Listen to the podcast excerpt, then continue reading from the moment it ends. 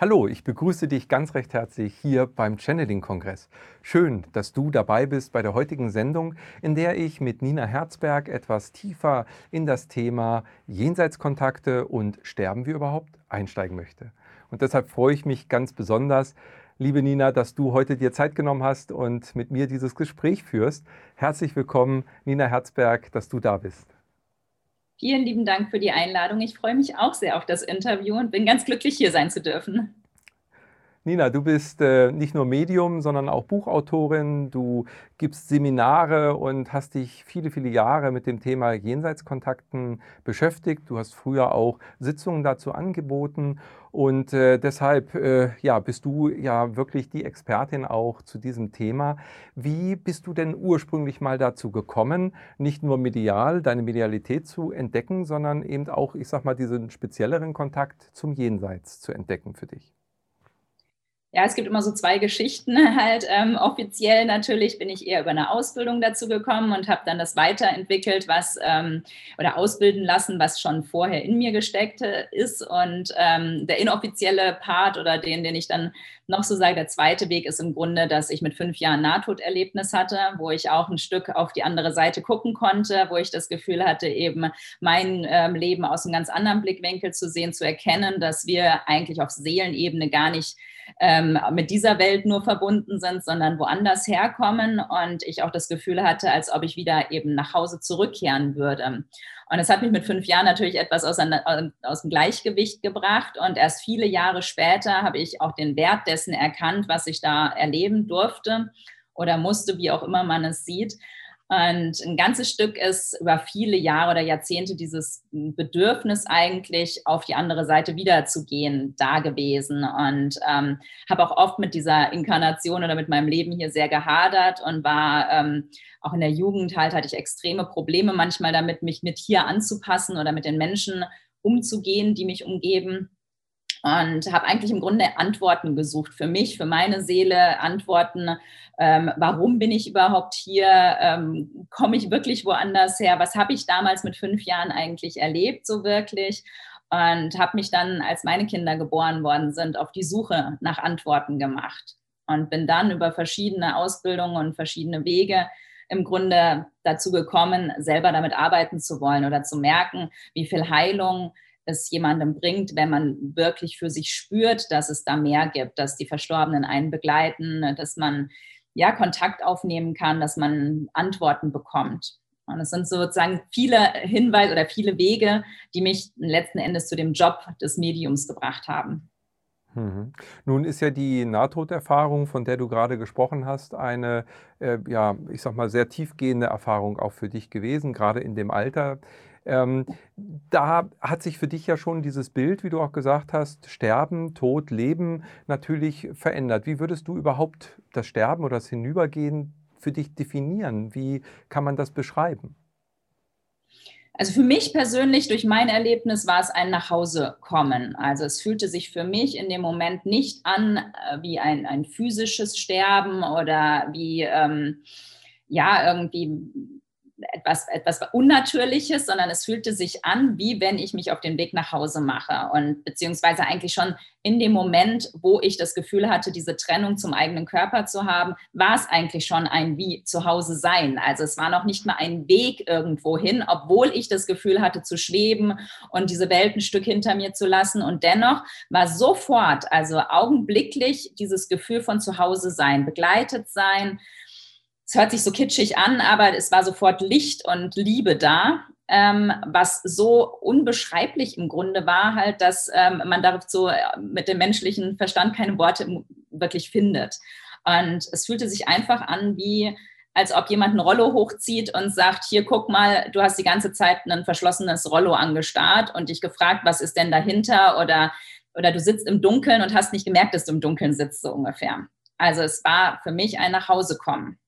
Und das erlebe ich auch bei, bei manchen Kontakten, dass die Verstorbenen das sagen, dass sie ähm, wie nach Hause zurückgekehrt sind. Manche Verstorbene bezeichnen eher es so, so wie einen Schritt zur Seite gehen, also als ob es gar nichts Großes ist, als ob es so, So wirklich wie wenn man einfach ins Nebenzimmer geht und sagt, ach ja, jetzt bin ich im Nebenzimmer, ich wusste gar nicht, wie es im Nebenzimmer aussieht. Also so ganz unspektakulär und eben gar nicht so sehr dieses, oh, ich bin nach Hause gegangen. Ich glaube, das hängt auch so ein bisschen mit den Themen zusammen, die man hier auf dieser Erde halt trägt und auch mit dem Tod an sich, wie, wie man, also welche Art von Tod es ist, ob man eher eben wie aus seinem Körper rausgeschleudert wird, in Anführungsstrichen, bei einem Unfall, wo man das Gefühl hat, oh, ich stehe plötzlich neben mir, habe ich gar nicht mitgekriegt. Oder ob es wirklich vielleicht eine Art Leidensweg war und man kommt dann zu Hause an in der Heilung oder in dem, in dem Gefühl von, ich bin geborgen, ich bin geliebt, alles ist gut. Mhm. So diese zwei Äußerungen zum Tod, die empfinde ich beide für mich als sehr, sehr stimmig. Mhm. Du hast gerade schon angesprochen, dass es auch davon abhängt, wie jemand das Leben verliert, sage ich mal. Ähm, beim Unfällen und solchen Situationen gibt es ja durchaus auch eben Berichte von jemandem, wie du sagtest, der es gar nicht gemerkt hat, der dann auch, ich sag mal, als Geistwesen noch erdverbunden oder erdnah ähm, unterwegs ist. Kannst du sowas bestätigen? Also gibt es dort diese Situation? Ich kann mich an eine Sache erinnern, wo ähm, eine Familie mit dem Auto verunglückt ist und die Mutter verstorben ist und suchte aber noch ihr Baby oder ihr Kind an der Straße, was dann von anderen wahrgenommen worden ähm, ist, die denen so feinfühlig waren. Ähm, gibt es diese Ebenen, also dass jemand eben nicht diesen Weg ins Licht, den du vorhin schon beschrieben hattest, dann geht? Also ich habe noch nie einen Verstorbenen bei mir erlebt, der gesagt hat, ich weiß gar nicht, dass ich verstorben bin oder mir geht es schlecht oder ich habe den Weg nicht gefunden. Ich habe das aus eigener Erfahrung nie erlebt. So, ja. Was ich ähm, bisher in Jenseitskontakten oder mit Verstorbenen erlebt habe, ist wie eine Art Anpassungsphase manchmal, dass eben die Verstorbenen denken, also wenn jetzt zum Beispiel beim Suizid oder so ist, dass die denken, ah, jetzt ist danach ja alles super und alles vorbei und man nimmt ja im Grunde seine Themen ein Stück mit. Man sieht die Angehörigen, die leiden und es benötigt eine Art Prozess irgendwo, dass, es, dass man sich sehr frei fühlt und dass die Themen weg sind halt. Ich habe noch keinen Verstorbenen gehabt, der über einen längeren Zeitraum nicht gemerkt hat, dass er tot ist, weil spätestens, wenn er mit jemandem redet und der nicht antwortet, wenn er sich mit Gedankenkraft bewegen kann, wenn er keinen Hunger verspürt, keine Schmerzen mehr hat, ich glaube, dann also so dumm kann kein Verstorbener sein, dass er da nicht mitgekriegt hat, dass er tot ist. Ich habe sowas noch nie erlebt, dass wirklich es Seelen gibt, die das nicht innerhalb von, also jetzt nach, nach menschlicher Wahrnehmung vielleicht ein, zwei, drei Tagen merken. So. Das es, es entspricht nicht meiner Wahrnehmung, das, was manche Menschen erleben. Ich habe es dann eher sensitiv, nehme ich schon auch bei Unfallorten wahr, dass man wie diese, diese Art Zeitschleife sieht, was passiert ist und dass es vielleicht eben auch dieser Schmerz, der dann ausgelöst wird, wenn zum Beispiel der Vater sieht auf einem auf Nebensitz und seine Frau äh, tot ist, so, ja, dass diese, dieses Leid, dieser Schmerz, auch diese Verwirrung, was da ist, so, ja, dass das diese tote Frau im Grunde ja mitkriegt auf Seelenebene und dass, dass das eine Verwirrung auslöst oder wenn das Baby irgendwo rausgeschleudert wurde aus dem Auto oder was für schlimme Geschichten es ja auch gibt, dass da eben, glaube ich schon, dass ein Prozess ist, das zu verarbeiten. Aber ich habe noch keine Seele erlebt, der nicht sofort in der geistigen Welt geholfen worden ist der so, wo sofort die anderen Verstorbenen und jeder hat Begleiter. Also egal, ob das die Ahnen sind oder Freunde, die man wirklich kennt oder auch auf Geistführerebene. Da ist sofort Unterstützung, Hilfe, Liebe, Heilung da. Ich nehme es eher so wahr, dass dann diese Energie vor Ort von diesem Unfall sich sehr schwer noch anfühlt. Also, dass wenn ich an einem Unfallort stehe, ich rein sensitiv das spüren kann, wie die Verzweiflung da war, wie man vielleicht versucht hat, sie wieder zu beleben und dann doch keine Hoffnung da war. Und dass diese Verzweiflung spürbar ist für uns Menschen und wir das aber oft den Seelen andichten, so nehme ich es wahr, weil ich habe noch nie eine Seele erlebt, die nicht nach einem gewissen Prozess völlig im Reinen mit den ganzen Themen war. Und ich habe schon schlimmste Suizidfälle, Mordfälle, alles Mögliche erlebt, wo ich noch nie hatte, dass es dem Verstorbenen schlecht geht im Grunde oder auf Seelenebene oder er nicht verstanden hat, dass er verstorben ist. Mhm. Das heißt, erstmal Ja, das wäre erstmal eine frohe Botschaft äh, sozusagen, dass ja, wie soll ich sagen, ähm, dass man, egal wie man dann sozusagen sein Leben verliert, auf jeden Fall die Chance hat und äh, auch empfangen wird, wie du sagst, um dann den Weg sozusagen zu finden und in den Frieden auch wieder zu gehen. Ähm, würdest du dann sagen, dieser, weil wir ja gerade von Örtlichkeiten sprechen, dieser Ort, wo man dann hingeht, ist der jetzt woanders oder ist der hier? Äh, wie kann man sich das vorstellen aus deiner Sicht? Ja, für mich sind die Verstorbenen hier. Also sobald wir über sie reden, spüre ich sie. Sobald wir, wir haben im Vorfeld ja irgendwie gerade gesprochen oder so, sofort, da sind sofort die Verstorbenen von uns auch da. Sobald wir an sie denken, sobald wir über sie sprechen. Wenn jemand eben ähm, zu mir in die Praxis kam, irgendwo mit einem Wunsch zu einem Verstorbenen, habe ich ganz oft schon ein, zwei, drei Stunden vorher den Verstorbenen bei mir in der Praxis wahrgenommen ähm, die, die wissen, ähm, dass es um sie geht. Und ähm, ich nehme die hier und jetzt wahr. Also genauso wie Lebende im Grunde, nur eben nicht anfassbar oder so materiell sichtbar wie eben ähm, noch lebende Menschen. Für mich gibt es keinen fernen Ort, kein Jenseits in dem Sinne, sondern es ist eher für mich eine Energiewelt. Ähm, genauso wie, wie die Liebe, wie unsere Gedanken, die man ja auch nicht sehen kann und trotzdem existieren sie ja hier oder wie diese, diese Internetleitung, die wir jetzt auch nicht sehen können und trotzdem funktioniert es halt. Also für mich ist das die Welt der Energien hier und jetzt und kein Himmel, wo wir erst ankommen müssen sozusagen. So. Mhm. Also die feinstoffliche Ebene auf der einen Seite und die Inkarnation, die grobstoffliche auf der anderen. Ähm, ist das dann aber schon ein Unterschied, wenn jetzt jemand schon längere Jahre verstorben ist und vielleicht auch inzwischen wieder inkarniert wurde? Also man spricht ja eben auch vom Wiedergeburt in verschiedensten Kulturen und Religionen. Selbst im Christentum ist das ja ursprünglich mal verankert gewesen. Ähm, ist das dann nochmal was anderes, wenn du Kontakt aufnehmen möchtest mit jemandem, der inkarniert ist, als wenn er gerade frisch sozusagen in die geistige Ebene gewechselt ist? Ja, auch da nehme ich, ich nehme keine, kein Zeit- und Raumthema da wahr halt. Also für mich ist es kein Unterschied, ob jemand seit zwei Tagen verstorben ist, seit zwei Wochen, seit zwei Jahren oder seit 20 Jahren. Für mich also ich weiß ja nicht oder ich wusste ja nicht, wenn jetzt jemand zu mir in Jenseitskontakt gekommen ist, ähm, hatte ich auch am Anfang ähm, beim Üben noch ähm, jemand, da war eine alte, ältere Dame halt um die 75, 80 bei mir und wollte zu ihrer Oma den Kontakt. Und die war, ach, die war schon Ewigkeiten, seit 50 Jahren oder so in der geistigen Welt. Ich nehme keinen Unterschied, weil nur anhand ihres Kleidungsstils, anhand der Erinnerungen habe ich dann erkannt, dass die schon so lange verstorben sein muss, weil diese ganze Art ihres Lebens, worüber die berichtet hat, mich eben nicht an unsere Zeit und das, was ich eigentlich jetzt mit meiner Erfahrung kenne, äh, mich erinnert hat oder eben auch Manchmal habe ich auch jemanden, der so Ahnenthemen aufarbeiten möchte und wo es dann eher um die Kriegsgenerationen unserer Vorfahren geht. Ich nehme die genauso mit uns verbunden und genauso hier und jetzt da. Und da habe ich natürlich auch angefangen, dann mir Gedanken darüber zu machen, ja, wie kann denn das sein? Weil ich bin absolut von Wiedergeburt überzeugt. Also ähm, ich glaube daran, dass wir mehrmals äh, auf diese Welt kommen.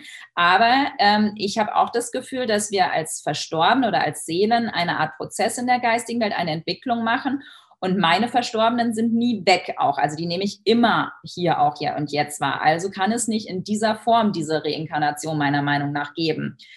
Meine Erklärung dazu ist eher, dass es wie Aspekte sind eben der Seele, also wo ich, Nina, nur ein Aspekt meiner Seele bin und vielleicht gleichzeitig, vielleicht in zehn Jahren, vielleicht auch schon in der Vergangenheit andere Aspekte derselben Seele von mir als Nina schon inkarniert sind, inkarnieren werden oder inkarniert wurden halt. Also dass sozusagen dieses Zeitraum-Ding, was wir ja als linear empfinden, sowieso ja nicht linear ist, das wissen wir ja auf quantenphysikalischer Ebene. Das können wir natürlich überhaupt nicht verstehen mit unserem menschlichen Geist.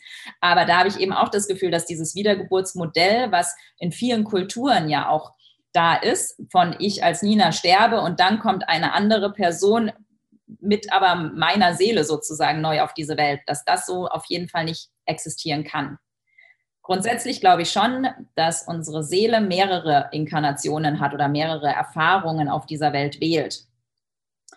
Aber wie genau zeitlich das abläuft, ähm, ich habe immer das Gefühl, wenn ich nachfrage in der geistigen Welt, dann ähm, können sie mir nur bedingt manchmal wie so Bilder mitteilen. Also ich habe manchmal Bilder eben bekommen, habe ich in meinem Buch auch mal geschrieben, mit, wie das Meer eben aus tausend Wassertropfen besteht und jeder Wassertropfen hat die gleiche also alles ja drin, also wie die DNA im Grunde. In, in, einer Zelle von der DNA ist ja das Wissen des ganzen Körpers drin. Und trotzdem ist diese eine Zelle ja autark und dennoch ähm, im Großen und Ganzen halt wieder verbunden mit den anderen Zellen ja auch. Und das, also solche Bilder zeigt mir manchmal die geistige Welt, damit wir begreifen können, dass im Grunde ich jetzt mit meiner Inkarnation Nina nur eine mini kleine DNA-Zelle oder eine, eine, ein, ein Wassertropfen von einem Meer bin und trotzdem natürlich mein Leben und das, was, wenn ich eine Zelle verändere, kann ich natürlich auch das ganze große Universum verändern oder das ganze Meer verändert sich, wenn man einen Tropfen Gift vielleicht reinmacht oder irgendwie einen Tropfen verändert, es wieder ähm, verändern sich ja alle Zellen auch mit oder lernen auch weiter. Es ist ein intelligentes Kontinuum, was sich da zusammenfügt. So wirklich begreifen, aber mit unserem menschlichen Verstand, habe ich das Gefühl, können wir es nicht oder können nur manche das, wenn sie vielleicht einen kleinen Ausschnitt von etwas bekommen. Aber ich glaube, dass es nicht, ja, vielleicht nicht unsere Aufgabe ist oder noch nicht unsere Aufgabe ist oder dass vielleicht auch vieles ähm, in diesem Leben keinen Sinn mehr machen würde, wenn ich den kompletten Überblick hätte. Hm. Ja, sehr schön. Also das Bild mit dem Meer, das äh, kommt mir auch sehr vertraut vor und das äh, ja, fühlt sich einfach auch gut an. Und vielleicht sind auch diese Erkenntnisse, über die wir ja jetzt auch gerade sehr offen so reden, ähm, eben sehr heilsam auch für den einen oder anderen, ohne dass er es alles erfassen und begreifen muss auf Anhieb.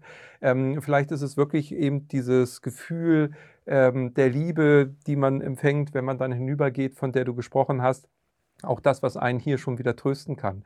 Äh, was mich natürlich zur nächsten Frage gleich ranführt. Wir haben jetzt hier sehr offen darüber gesprochen und es hat nicht wehgetan, jetzt darüber zu reden und sind wir direkt auch nicht betroffen, obgleich wir sicherlich auch Liebe an Verwandte auch schon mal verloren haben oder Freunde. Ähm, aber was denkst du, bei uns in der Gesellschaft ist das Thema Tod ja eher verdrängt und tabuisiert. Äh, womit hat das zu tun, wenn wir doch jetzt gerade erleben, dass es äh, vielleicht sogar eher wohltuend ist, mal über das Thema zu reden? Ja, ich glaube, es sind mehrere Aspekte. Zum einen war es ja auch ähm, in Deutschland äh, früher, also ich kenne es noch von meiner Oma, die Geschichten, dass man irgendwie ihre Mutter hat man noch aufgebahrt zu Hause, die war drei Tage noch im Wohnzimmer, man hat sich verabschiedet, man hat Totenwache gehalten. Also es ist noch gar nicht so lange her, dass es in Deutschland auch noch normaler war. Da war, wurden über andere Themen gar nicht gesprochen, was auch Krankheiten oder, oder Drama oder Schuld oder Themen auslösen konnte. Aber der Tod war bei meiner Oma noch viel normaler. Also das hat sie mir immer erzählt so. Aber ähm, also zum einen glaube ich, dass im Grunde alles, was nicht kontrollierbar ist, also dass es mit dem eigenen Kontrollverlust, mit der Angst des eigenen Sterbens zu tun hat, dass man dieses Thema ein Stück ähm, zur Seite gedrängt hat. Wir, wir leben in einer Leistungsgesellschaft immer noch leider extrem, wo es darum geht, jung zu sein, äh, gut auszusehen, Leistung zu bringen. Ähm, auch Krankheit wird ignoriert ja oft, auch ähm, Themen, die Schwäche irgendwo darstellen, auch Ängste, Depressionen, andere Sachen. Es ist ja nicht nur der Tod, der verdrängt wird hier oder der nicht, nicht da sein darf. Aber der Tod ist natürlich so das Mysterium, wo wir alle von betroffen sind im Grunde. Daher ist es so lächerlich, darüber nicht zu reden. Aber wo man eben, sobald man darüber redet, mit der eigenen Sterblichkeit konfrontiert wird. Also ich habe selber schon ähm, Verluste in dem Familienbereich äh, erlebt, wo manche Menschen dann mit mir nicht reden konnten, weil sie dann an ihre Trauer und Themen drangekommen wären, wo ich nur dachte, so, hä, es betrifft doch gar nicht deine Verwandten, nur meine Verwandten halt. Warum hast du denn jetzt ein Problem, mit mir zu sprechen?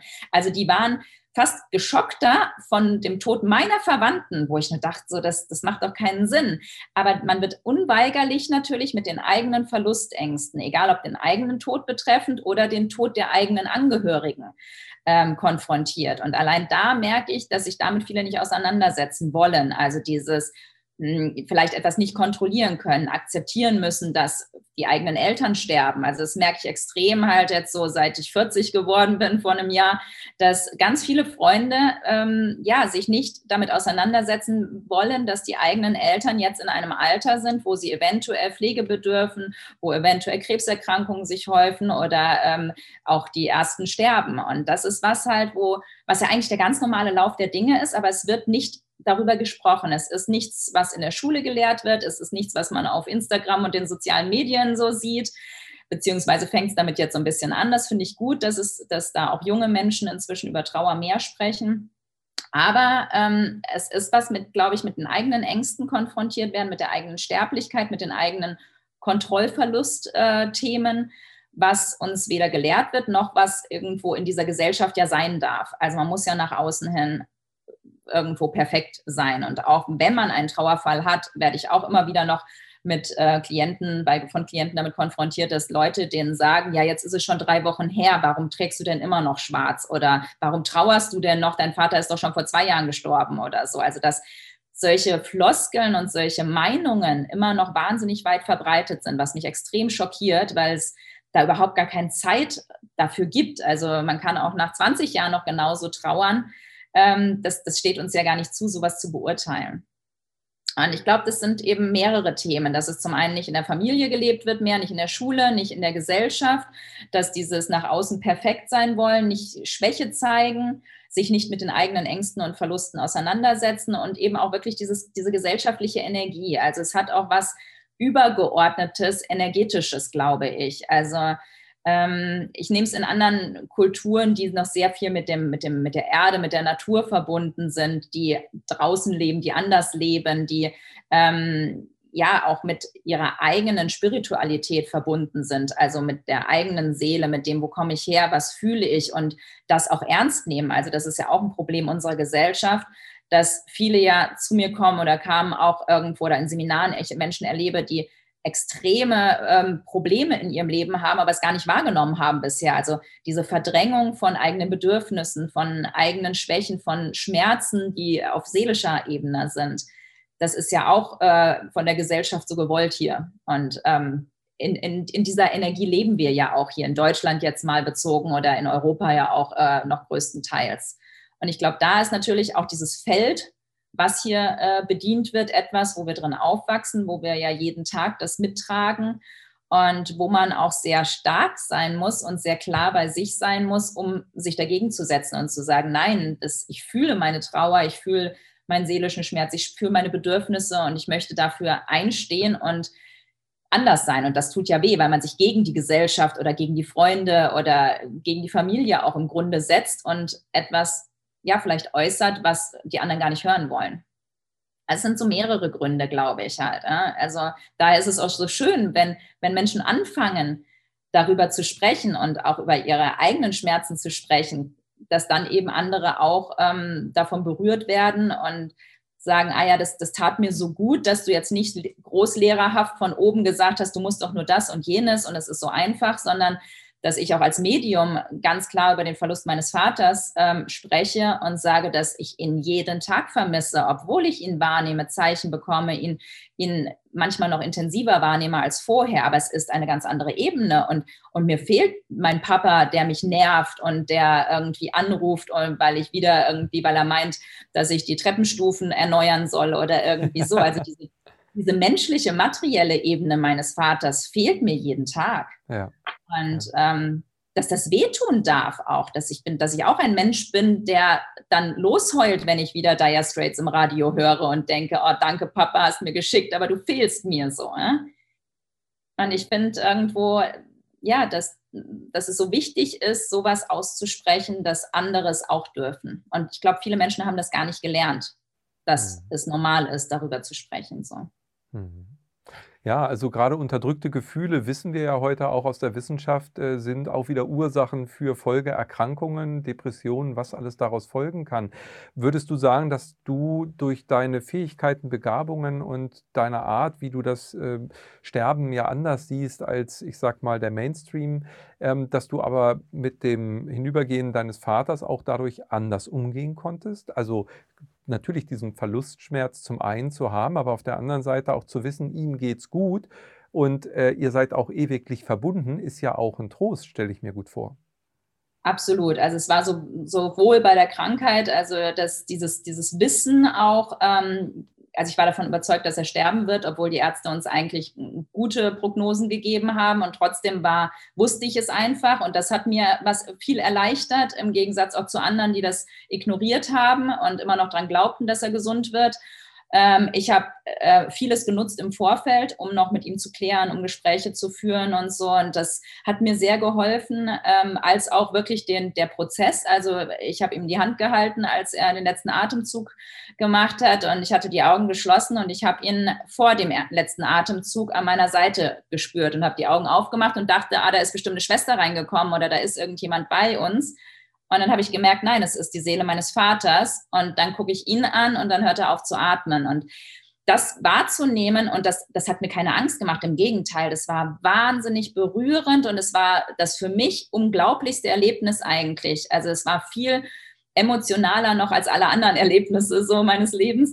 Und, ähm, und es war friedlich und es war gut und ich habe ihm das gewünscht und es war schön zu merken, wie gut es ihm in diesem Moment schon ging. Also dass da all sein Leid und sein, sein, sein Prozess im Grunde einen Abschluss gefunden hat. Und ja, also es, es, hilft mir definitiv, jeden Tag hilft es mir, damit umzugehen. Ähm, und trotzdem bin ich nicht gut darin, ähm, ihm manche Dinge zu, also, naja, nee, das würde ich nicht sagen, aber ihm das, also manchmal fällt es mir trotzdem schwer, ihm das zu gönnen, dass er jetzt das alles hinter sich hat und dass es ihm super geht und er tolle Zeichen uns schicken kann und alles easy ist. Und ähm, ja, ich ihn nicht so zurückhaben kann, wie ich es möchte, oder er sich auch um manche Dinge nicht zu Lebzeiten geklärt hat, oder ich bin genauso da noch Mensch und hader dann manchmal damit halt. Ähm. Also ich glaube, es ist beides. Es ist natürlich ein, ein Trost und eine Erleichterung, wenn man weiß, wenn man wirklich es weiß halt, dass es nach dem Tod weitergeht, durch, die, durch das eigene Erleben jeden Tag. Das macht es einem schon viel, viel leichter. Aber es erlöst einen nicht von den ganzen menschlichen Themen. Also ich bin da trotzdem halt noch ein Mensch und möchte nicht, dass irgendjemand andere, anderer stirbt oder dass, ähm, ja, ähm, ich hader trotzdem noch mit manchen Sachen, sagen wir es so. Mhm. Ja, wie du sagtest, wir sind auch Menschen und dazu gehören auch diese Emotionen und dazu sollte man auch stehen. Das ist, äh, denke ich, mehr als menschlich und auch gesund. Und äh, ja, du hattest aber eben auch angesprochen, in der deutschen Vergangenheit ist man noch mit dem Sterben anders umgegangen. Ähm, wir haben das mehr familiär auch erlebt, auch Kinder haben damit Berührung gehabt. Ähm, ich äh, habe das selber auch aus eigener ähm, Erzählung meiner Großeltern eben zu erfahren dürfen, wie du es geschildert hast. Wir haben aber auch eben die Situation ja in anderen Kulturen, wo das ähm, Trauerfest also wirklich eher Fest und weniger Trauer ist. Da wird in Weiß äh, sozusagen die besten Lieder gespielt, die der Hinübergegangene früher geliebt hat. Da wird groß gefeiert im Sinne von äh, gemeinsam getanzt und, und, und gegessen. Und das ist eher ein Freudenfest, ja? Äh, weil eben dort ja die Seele anders betrachtet wird, dass sie eben diese Freiheit jetzt wieder hat, wie du sie gerade angesprochen hast ähm, ich sage mal, das sind zwei Extreme von dem Unterdrücken bis hin zu dem wirklich das Leben zelebrieren und ja damit auch die Welt mit ganz anderen Augen zu sehen. Denkst du, unsere Gesellschaft hat eine Chance, aus diesem Verdrängungsmechanismus, der ja alles andere als gesund ist, rauszukommen, ähm, in eine gesunde Art und Weise mit Leben und Tod umzugehen? Jein. Also zum einen erlebe ich schon oder kenne viele Klienten, die mir auch andere Dinge berichten oder die Verstorbenen haben mir im Jenseitskontakt auch gezeigt, hey, meine Mama macht zu jedem meiner Geburtstage eine große Party und lädt alle meine Freunde ein und es gibt Geburtstagstorte und wir feiern. Also es wird schon in den Familien oft anders mit dem Tod umgegangen, als man es jetzt in den Medien so verbreitet oder irgendwo so mitkriegt, wenn man jetzt auf eine klassische Beerdigung irgendwo so geht. Also ich habe viele, viele Klienten erlebt, die ähm, mit Sekt und irgendwo äh, einem, einem Ghetto-Blaster zum Friedhof gehen, irgendwie am Todestag und Party machen. Also ich kenne wirklich viele, ungefähr die Hälfte, glaube ich, feiert etwas anders, als äh, es die Gesellschaft vielleicht so vorgibt. Halt, äh. Die sind natürlich auch spirituell offener, wenn sie überhaupt zu einem Medium gehen. Also die fühlen vielleicht schon sowieso viel mehr und nehmen den Tod anders wahr. Also ich glaube, dass es eher in diese Richtung geht, dass automatisch sich die Sterbekultur und, die, und das Umgehen mit dem Tod verändert, sobald die Menschen ähm, ja, sich mit ihren Themen, mit ihren Wünschen, mit ihrer Intuition, mit ihrer Wahrnehmung auseinandersetzen. Also ich erlebe im Spirituellen gar nicht so, so, dass es irgendwo nur Schwarz und Trauer und oh mein Gott, ich leide ist. Also wirklich so die Hälfte aller Klienten ähm, zelebriert es anders und geht damit sehr offen auch um. Ähm, zum einen ist es natürlich etwas, wie, wie kann man das dann auch mitteilen? Also ich glaube, dass die wenigsten Klienten, die so damit umgehen, das jetzt posten, darüber einen Kommentar machen, das öffentlich machen halt, äh? sondern sie haben dann vielleicht auch so das Gefühl, oh mein Gott, das kann ich ja niemandem zeigen, das kann ich ja nicht sagen, ich kann ja jetzt keine Fotos vom Grab mit ganz vielen bunten Sachen posten oder so das, das macht man nicht oder so. Ja? Also das ist so ein bisschen das, dass eigentlich ich eher sagen würde, die Medien oder irgendwo die, die Zeitungen, ähm, das Fernsehen müsste anders darüber berichten, um überhaupt den Leuten die Erlaubnis zu geben, sich damit wieder auseinanderzusetzen und eben natürlich im kleinen Rahmen in den Familien. Aber da habe ich das Gefühl, findet es oft eigentlich statt. Klar, sobald man mit der Kirche oder mit, mit irgendwo jetzt dem Friedhof Kontakt hat, ist es natürlich manches nicht so ganz gern gesehen. Aber auch da erlebe ich immer wieder auch Pfarrer, die sehr offen sind oder die auch anders damit umgehen. Ähm, wir haben auch äh, Antrag gestellt mit Wunderkerzen in der Kirche und solche Sachen so. Ne? Also wo wir auch ganz klar gesagt haben, hier jeder soll anziehen, was er will und man macht noch die Musik und kann man überhaupt einen Après-Ski-Song jetzt in der Kirche spielen und solche Sachen. Und also ich habe immer gemerkt, so wenn man es anspricht, wenn man es zum Thema macht, sind die Leute eigentlich total erleichtert. Sie empfinden es als wunderschön. Also es entspricht bei ganz vielen Menschen der eigenen Resonanz und Wahrnehmung, mit dem Tod anders umgehen zu wollen. Und ähm, also ich glaube, die Gesellschaft ist bereit dafür. Aber es ist so ein bisschen so, dass, dass man sich zum einen nicht wirklich traut, darüber zu sprechen und dass es keine, keine Lobby hat. Also es ist ja nichts, was, wo, wo jetzt Geld dahinter steckt, was jetzt gut wäre, irgendwo ist in die Öffentlichkeit zu bringen. Also es gibt so wenig Menschen, die das größer machen oder die andere Menschen damit inspirieren dazu, das leben zu dürfen, zu können.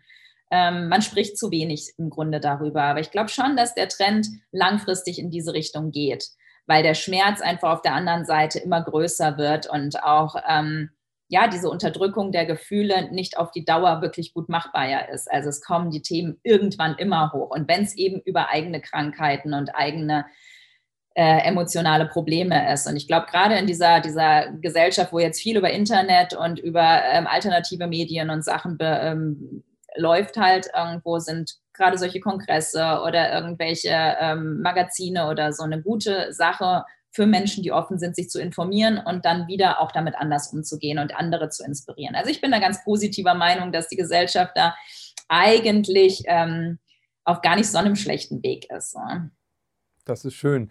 Ja, ich finde das auch sehr wichtig, weil äh, für mich persönlich war das Beschäftigen mit dem Tod eben auch äh, ein Lebensabschnitt, äh, der mich geprägt hat. Und da habe ich das als Befreiung einfach auch empfunden, weil ich Ängste verloren habe, Ängste vor dem Tod, also Ängste vor dem Ungewissen in Häkchen, ohne dass ich jetzt wüsste, wie alles genau vielleicht wäre. Aber alleine, dass man, wie du eben schon sagst, das eben ja, bespricht, dass man sich austauschen kann darüber, kann ja viele Ängste nehmen. Und dadurch, dass man es nicht verdrängt, ist es Teil Teil des Lebens und damit wird es auch wieder natürlicher, so wie es ja eigentlich ist.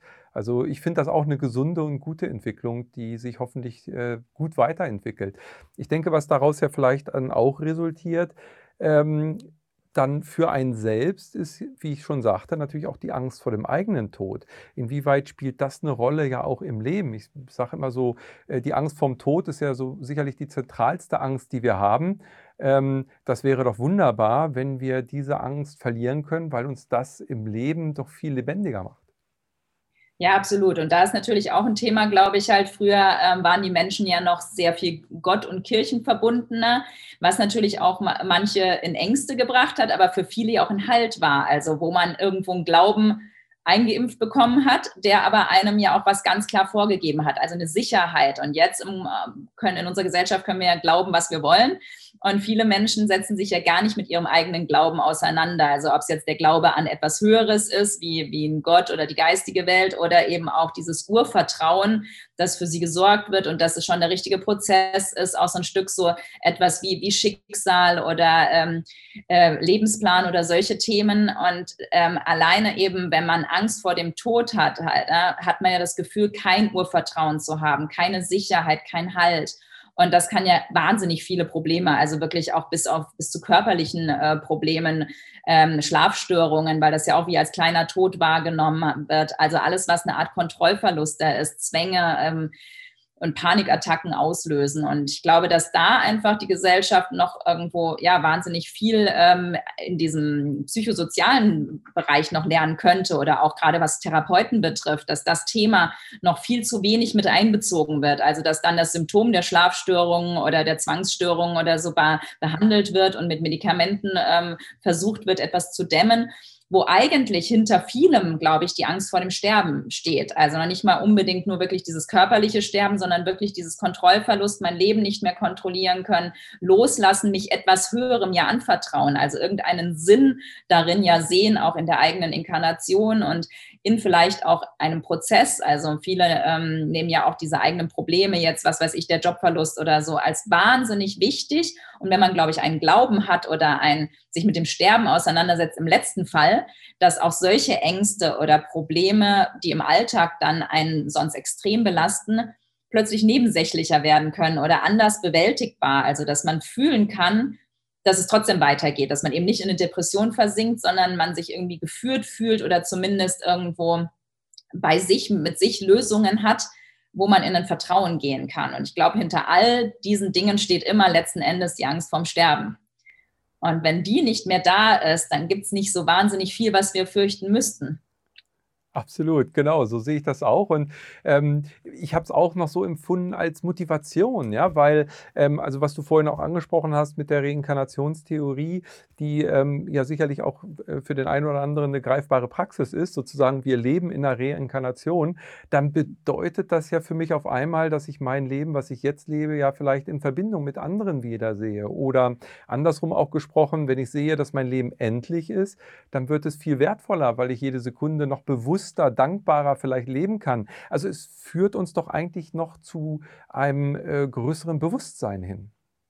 Absolut, auf beiden Ebenen sehe ich auch so. Ja, also dass eben dieses, dieses alles, was du machst, ist eigentlich wichtig und trotzdem im Grunde bist du immer begleitet. Also es gibt nicht dieses, dieses, oh Gott, jetzt, äh, also ich kann nichts mitnehmen. Das ist ja einerseits eine wahnsinnige Beruhigung, dass die Liebe und die Verbindung auch in der geistigen Welt bestehen bleibt. Also wir nehmen hier die falschen Sachen ja wichtig im Grunde und ähm, versuchen die, die wichtigen Sachen zu vermeiden und ähm, trotzdem eben auch, ähm, dass Dinge einfach in der geistigen Welt noch klärbar sind. Das finde ich wahnsinnig beruhigend. Also, ähm, dass einfach manche Sachen auch im Nachhinein ähm, zur Heilung führen können, dass das nicht irgendwo, also dass man weder Angst haben muss zu sterben im Grunde halt, weil alles noch da ist, aber dass alles, was wir hier jetzt erleben können, dass wir das wahrscheinlich nur jetzt, also ich als Nina kann es nur hier einmal erleben, egal wie oft ich noch irgendwo auf diese Welt komme, aber ich jetzt in dieser Inkarnation mit diesem Körper muss eigentlich mal alles äh, erleben und mich darüber freuen, weil es was ganz Kostbares ist, weil in der geistigen Welt jetzt äh, die Verstorbenen,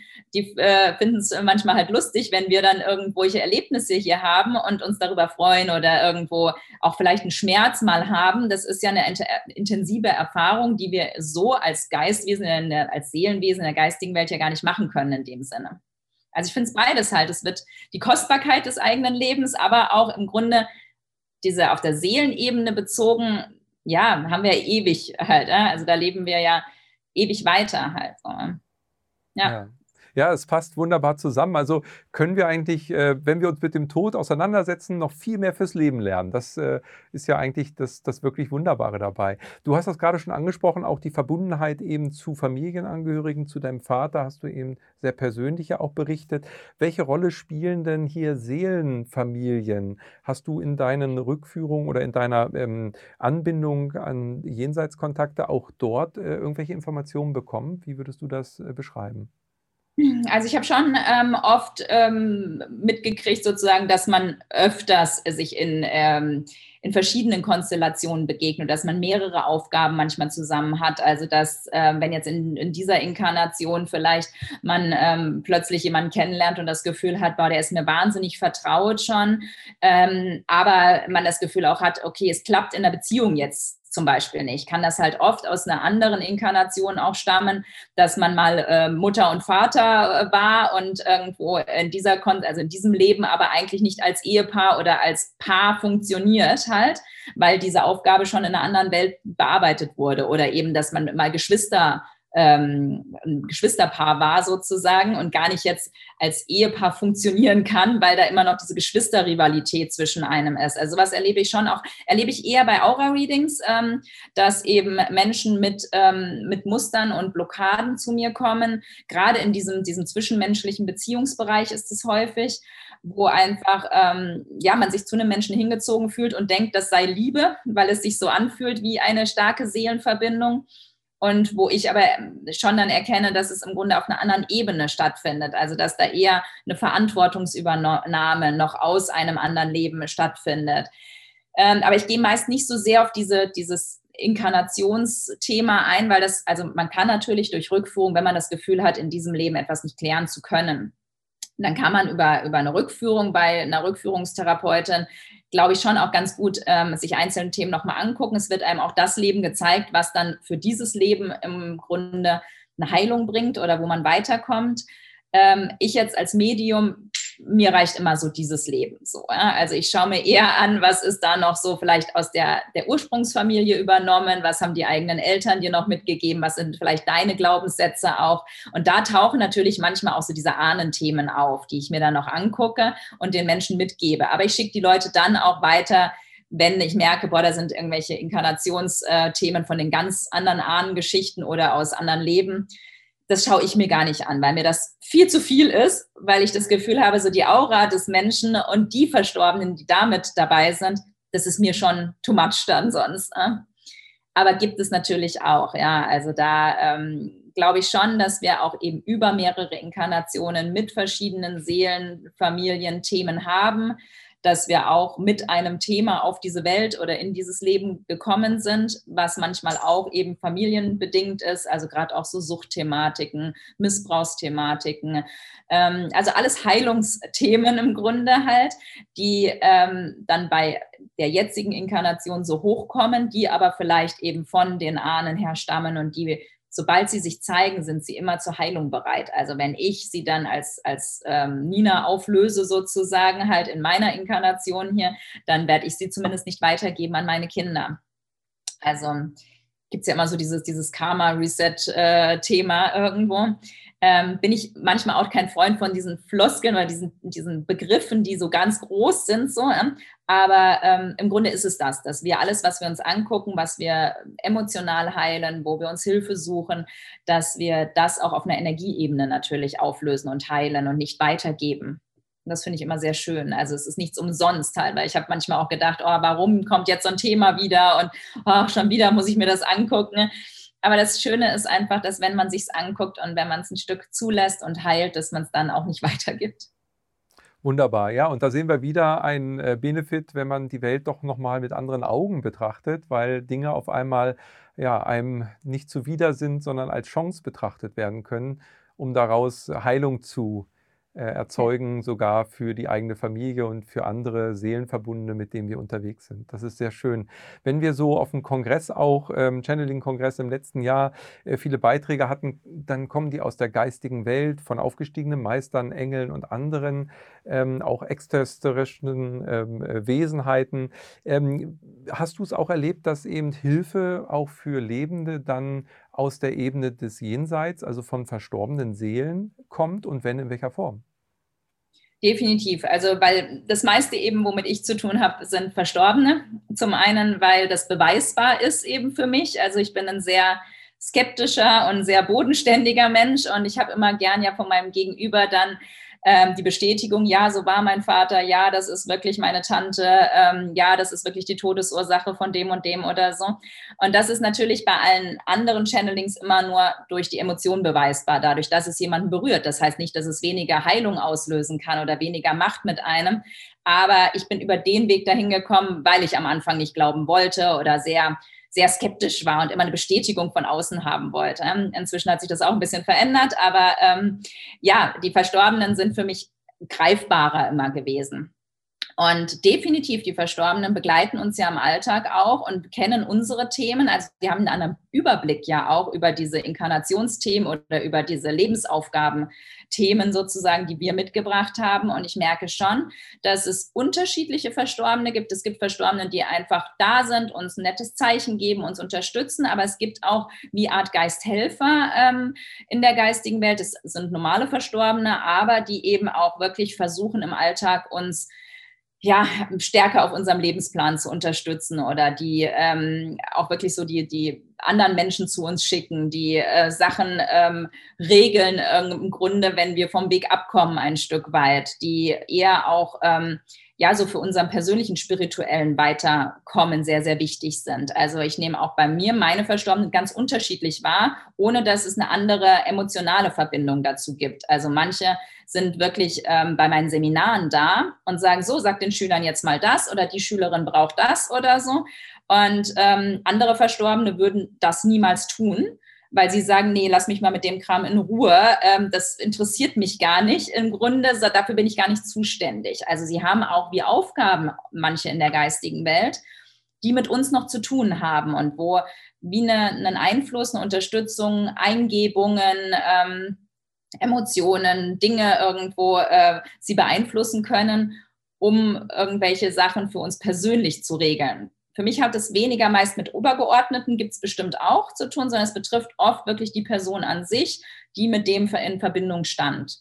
Und das finde ich wahnsinnig schön, weil ich glaube, von denen kann man es auch wahnsinnig gut annehmen, weil man ja wirklich irgendwie weiß, das ist mein, meine Oma in der geistigen Welt, zu der habe ich eine tolle Verbindung und ich spüre, wenn sie da ist. Ähm, oder ich habe plötzlich immer irgendwie einen Song noch im Kopf und weiß, dann muss ich irgendwo äh, auf diesen Weg vertrauen oder ich sollte meinen Job wechseln. Das hat die geistige Welt mir im Traum gezeigt und so. Also ich glaube, von den eigenen Verstorbenen ist es manchmal sogar leichter annehmbar als jetzt ähm, von ähm, einem Engelwesen zum Beispiel. Für die Menschen, die sich damit noch nie beschäftigt haben, zumindest.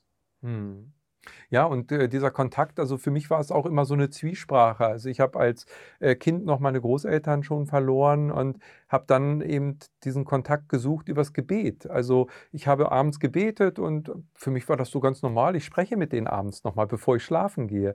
Ähm, hättest du irgendeinen Impuls für, für jemanden? Und ich bin davon überzeugt, dass jeder ja diesen Kontakt auch haben kann zu seinen eigenen Verstorbenen oder in die geistige Welt, ähm, wie man selber einen Kontakt aufbauen kann um diese Nähe und auch, ja, ich sag mal, diese Verbundenheit dann zu spüren, was Trost geben kann zum einen, aber wie du gerade ja sagtest, auch inspirieren kann.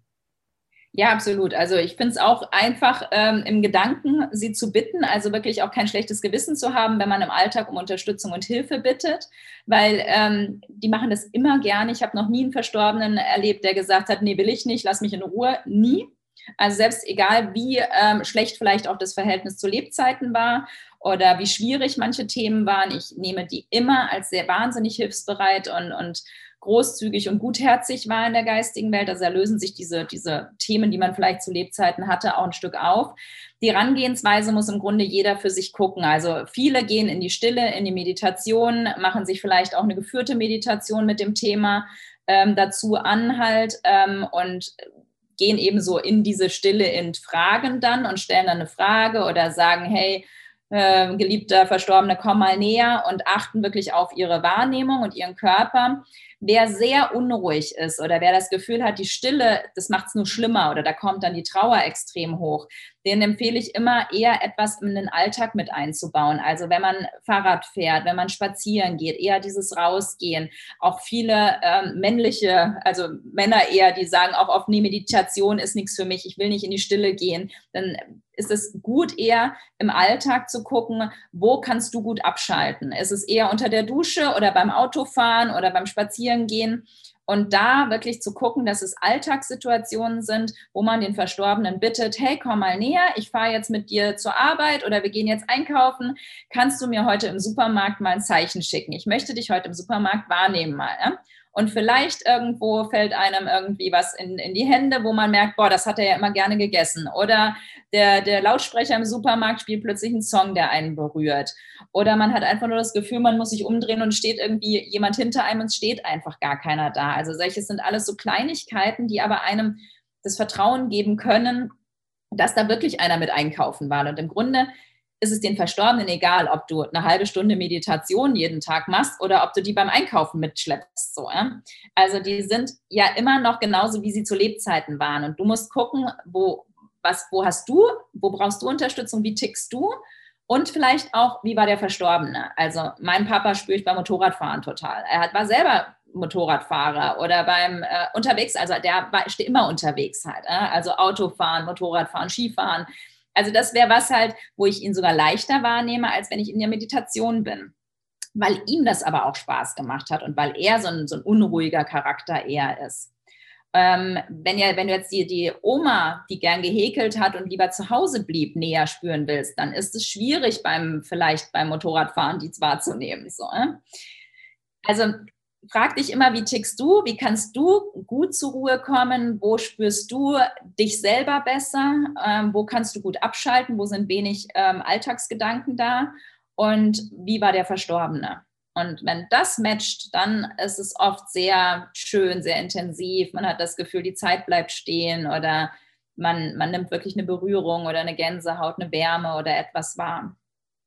Aber da gibt es halt kein Allheilmittel oder so, keinen Tipp, wo ich sage, 100 Prozent, jeder muss äh, irgendwie beim Golfspielen den Verstorbenen dabei haben oder so. Wäre schön, wenn es das gäbe, aber äh, so ist es leider nicht.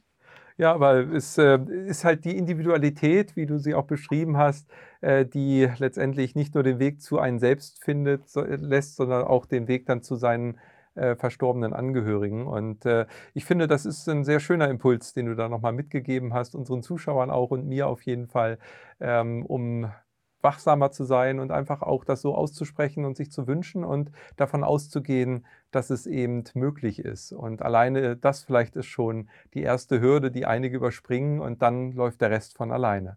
In diesem Sinne freue ich mich ganz, ganz dolle, dass wir dieses äh, so wichtige Thema aus meiner Sicht äh, mal wirklich tiefgehender beleuchten durften. Und ja, ich könnte mit dir jetzt noch Stunden erzählen, denn das Thema ist äh, ja wirklich sehr wichtig und liegt mir persönlich eben auch sehr am Herzen. Ich finde es wunderbar, wie du äh, ja deine Arbeit hier auf diesem Feld in die Welt hinausträgst und dass du auch andere dazu ermutigst, das eben normaler zu betrachten und zu integrieren in den Alltag, in das Leben. Denn Leben und Tod das sind zwei Seiten, die zusammengehören, nämlich zu uns Seelen, die wir hier sind im Kreislauf der Wiedergeburt. Ja, liebe Nina, ganz, ganz herzlichen Dank dafür. Ich weiß, du bist sehr aktiv natürlich auf anderen Gebieten. Du hast viele Projekte. Vielleicht kannst du unseren Zuschauern noch ein bisschen was erzählen. Wo kann man dich sonst so sehen? Du hast natürlich eine Internetseite, du bist bei YouTube aktiv, ähm, aber auch bei Instagram. Welche Projekte liegen gerade an?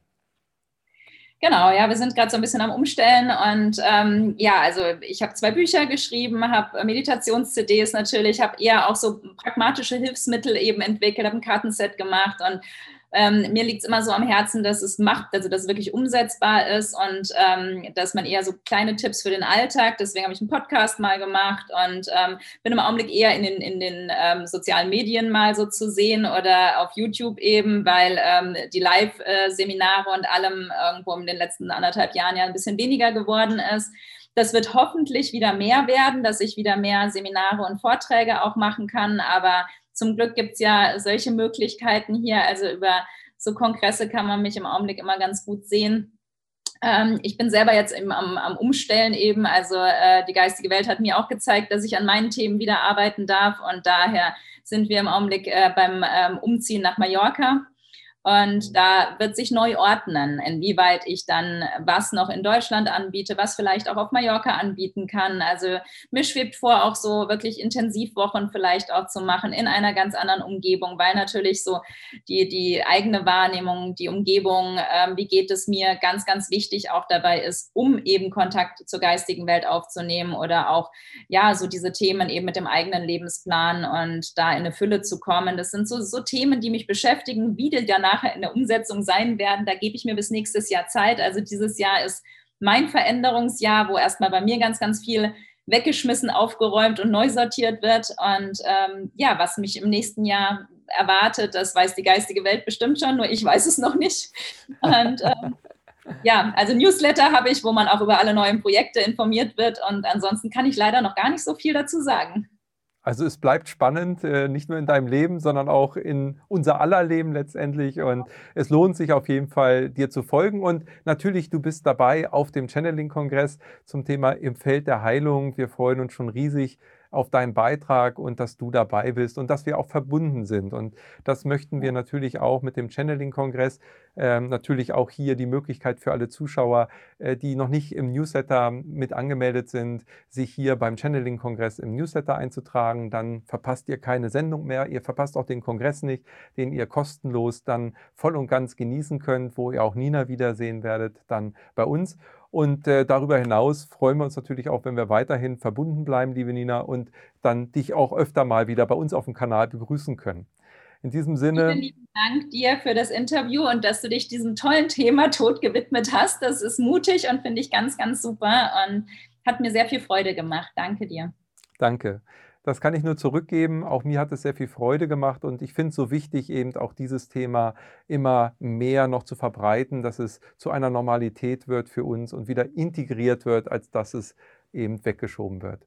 Deshalb von Herzen danke für all das, was du schon getan hast auf diesem Gebiet und weiterhin tun wirst. Alles Liebe für euren Umzug natürlich und äh, weiterhin Licht voraus. Ich wünsche dir alles, alles Gute. Vielen Dank. Vielen lieben Dank. Danke an euch. Ja. Also ihr Lieben, äh, wieder ein Thema, was vielleicht sich zuerst ein bisschen schwer angehört hat. Aber ich denke, wir haben im Verlauf des Gesprächs sehr gut mit Nina tiefer eingehen können auf dieses Thema und zeigen können, dass es nicht so schwer ist, wie es sich erstmal anfühlt. Wenn wir uns öffnen, so wie für Krisen uns auch öffnen in unserem Leben, eben auch für die Dinge in unserem Leben öffnen, die scheinbar nicht dazugehören wollen oder sollen, dann können wir sie integrieren und damit können wir sie greifbar machen, für uns erlebbar machen und eben auch wirklich äh, davon einen Nutzen ziehen, die Ängste verlieren und das Ganze auch transformieren. Denn Leben ist das, weshalb wir hier sind und wenn wir das tun in der Liebe, dann leben wir sehr tief und sehr nachhaltig. In diesem Sinne wünsche ich euch alles, alles Liebe und freue mich, wenn wir uns sehen beim Channeling-Kongress und natürlich auch hier beim nächsten Video auf diesem Kanal. Bis dann. Tschüss.